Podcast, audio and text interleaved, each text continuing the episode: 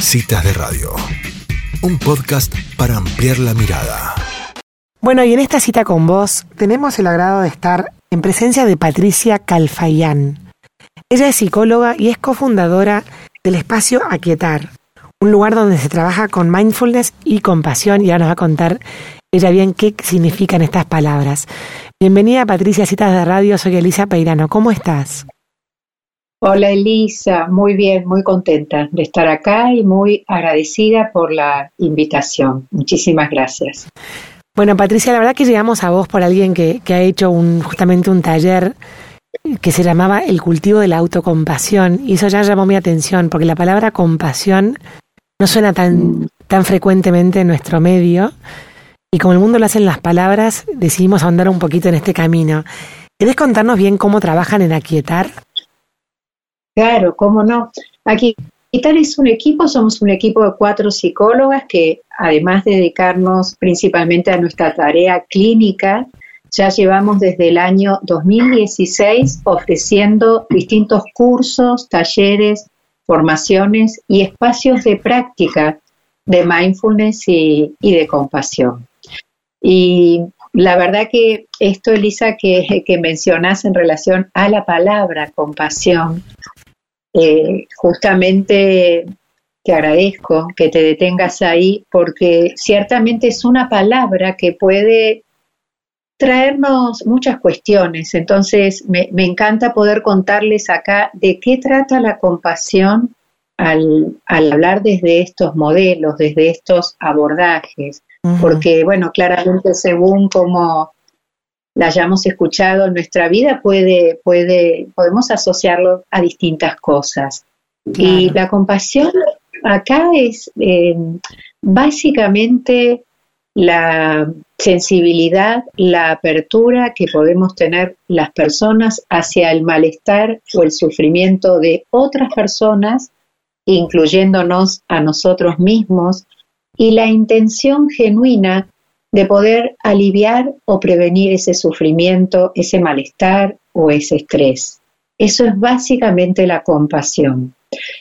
Y en este sentido, la compasión podríamos decir que es una respuesta constructiva frente a lo mal que lo podamos estar pasando, las dificultades que podamos tener, y decimos que es constructiva porque uno puede responder de distintas maneras frente al sufrimiento. Bien, te puedo hacer una pregunta, Patricia, dentro de esta, definición de compasión. ¿Siempre está el sufrimiento o es la sensibilidad para con el otro? O sea, tiene que estar siempre la palabra, digamos, tiene que ser algo, algo de dolor en el medio, o uno puede sentir compasión cuando sintoniza en la sensibilidad de la emoción del otro.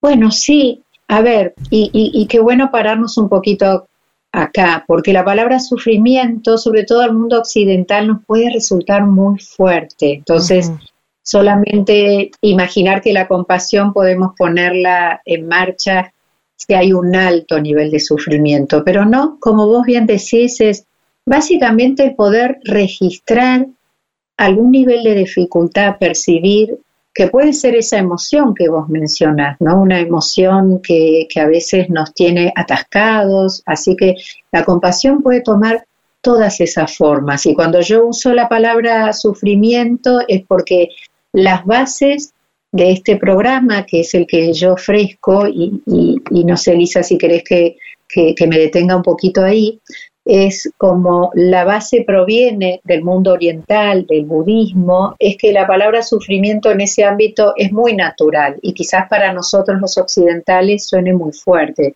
pero podemos directamente hablar de una emoción que nos esté complicando la vida, de un nivel de estrés.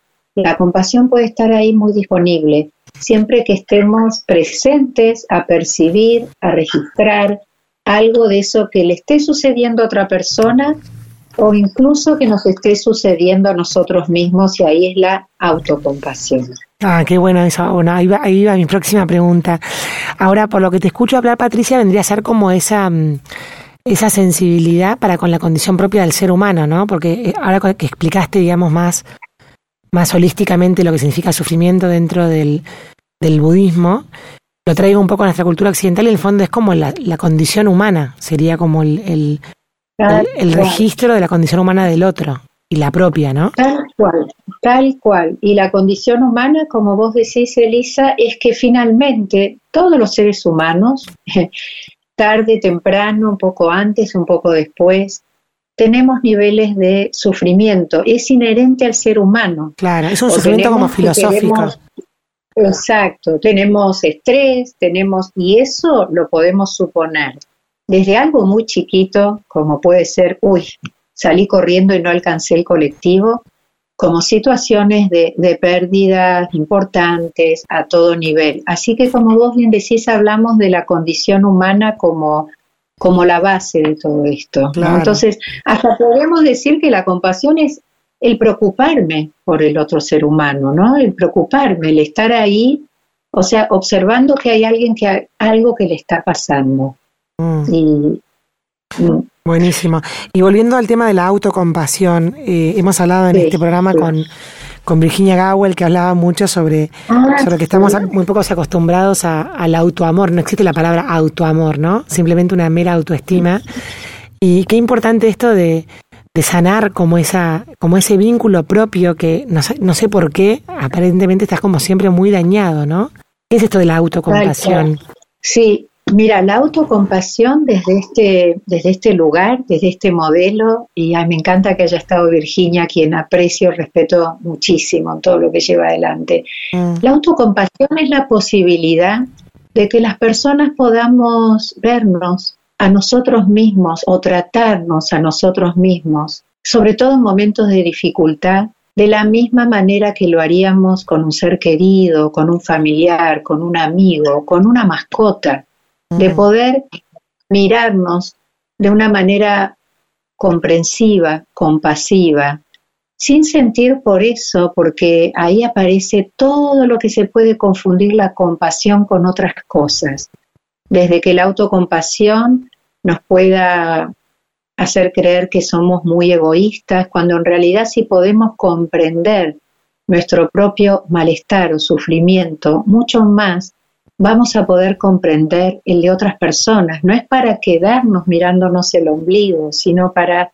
poder, a partir de darnos este espacio de autocompasión, poder seguir brindando compasión a otros seres. Porque te cuento de paso, Elisa, que básicamente hay tres corrientes o tres flujos de la compasión.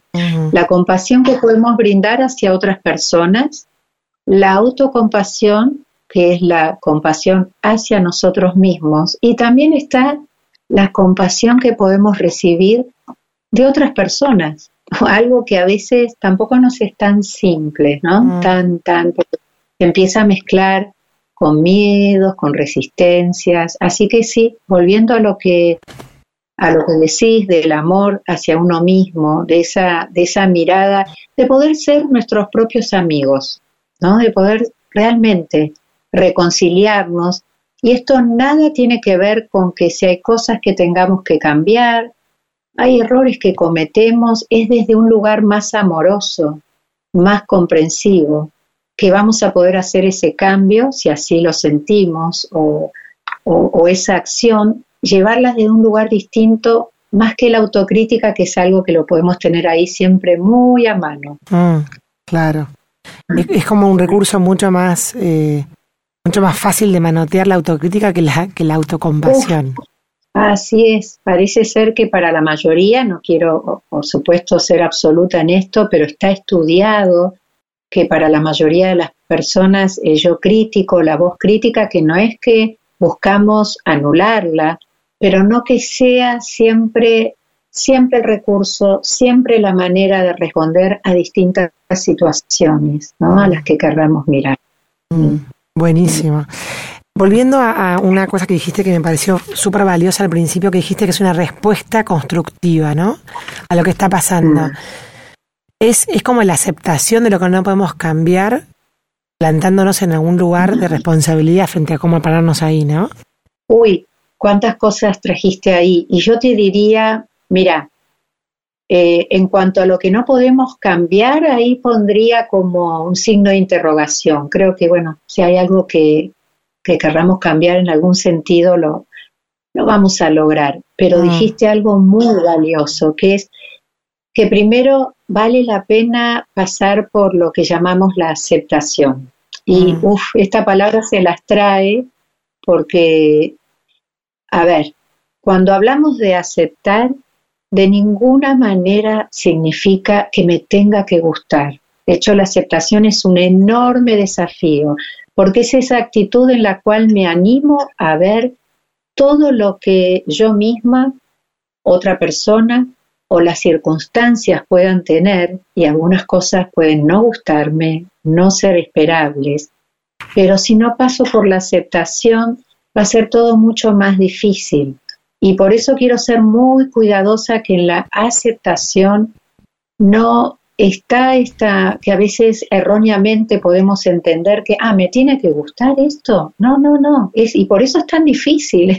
es Mm. poner todas las cartas sobre la mesa y a veces esas cartas de mí misma, de un otro, de algunas circunstancias, no son algo que me guste. Por eso es un proceso aceptar. Y, y sí, pasa por ahí. De hecho, fíjate que la compasión es una invitación a hacer algo distinto y por eso se hace con mucho cuidado, de manera gradual, que es animarme a mirar de frente Mm. algo que no me gusta, algo que me duele. Cuando naturalmente, como seres humanos que somos, si hay algo que no me gusta, si hay algo que me duele, desde físicamente hasta emocionalmente, el primer mecanismo va a ser la evitación probablemente, porque es natural que los seres humanos querramos salir corriendo de muchas cosas que, que no nos gustan. Y sin embargo, la compasión, por eso ahí traigo otra patita muy importante de la compasión, que es el coraje Mm. porque a veces se confunde la compasión con debilidad. Uy, sos un flojito, sos una flojita. Eh, y justamente hay una pata de la compasión, que no solo es la amabilidad, el cuidado y la amorosidad, también es el coraje y la valentía. Mm. Muchas veces sin decir, no, esto no lo quiero para mí, esto no lo quiero en mi vida.